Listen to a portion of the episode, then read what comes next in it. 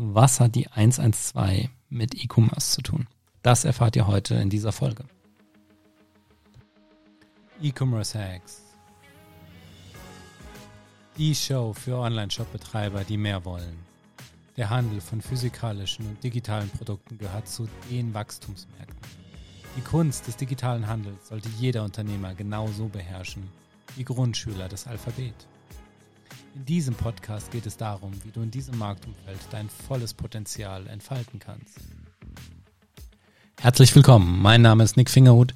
Ich bin Inhaber der E-Commerce-Agentur NFX Media und wir haben uns zum Ziel gesetzt, Online-Shops erfolgreich zu machen.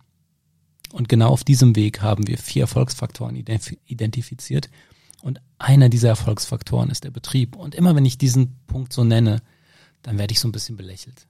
Aber der Betrieb ist euer Fundament. Und wer schon mal ein Haus auf einem schlechten Fundament gebaut hat, der weiß, dass das langfristig keine gute Idee ist. Und um euch da aber ein kleines Bild mitzugeben, habe ich die 112 mitgebracht. Stellt euch bitte für einen kurzen Moment einmal vor, euer Haus brennt. Und ganz ehrlich, ich wünsche es euch von Herzen, dass das niemals eintritt. Aber stellt es euch bitte für den Moment mal vor.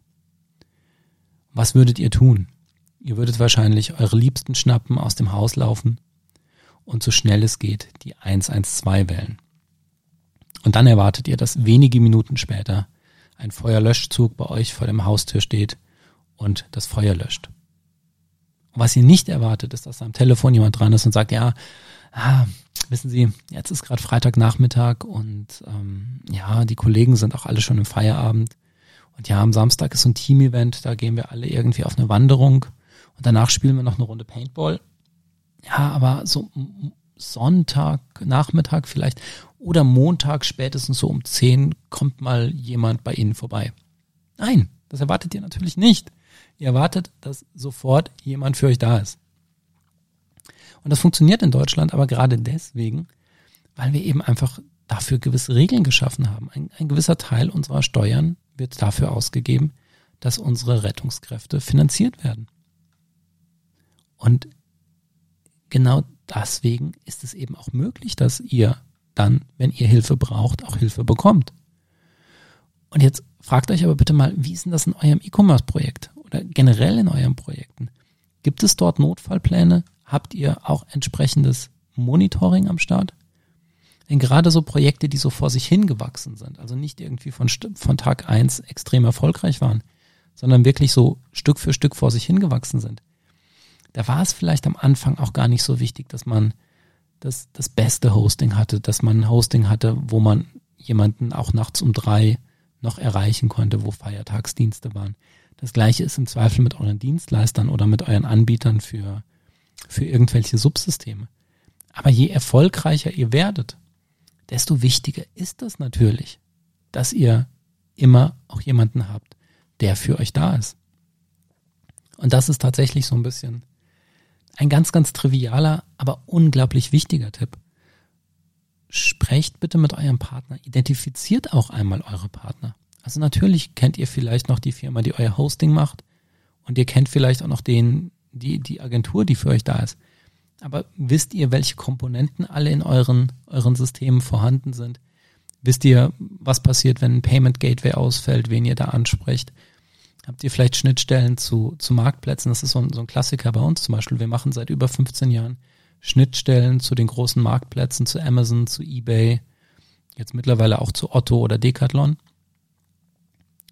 Und viele der Kunden, die, die wir sozusagen betreuen in dem Bereich, die kennen uns gar nicht, weil da irgendwie davor noch eine Agentur hängt, die im Zweifel auch gar nicht möchte, dass, dass wir bekannt sind.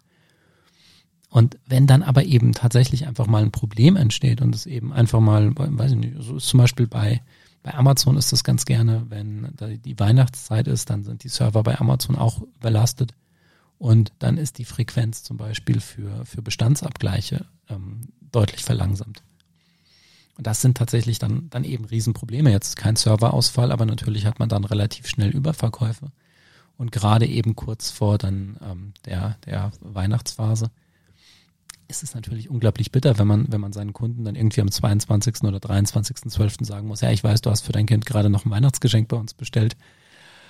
ja, das kommt leider nicht, äh, aber ich könnte dir vielleicht Anfang Januar dann nochmal das, das Produkt schicken, dann kommt das bei uns wieder rein. Das, das wird nicht unbedingt auf äh, Nächstenliebe bei, beim Kunden stoßen.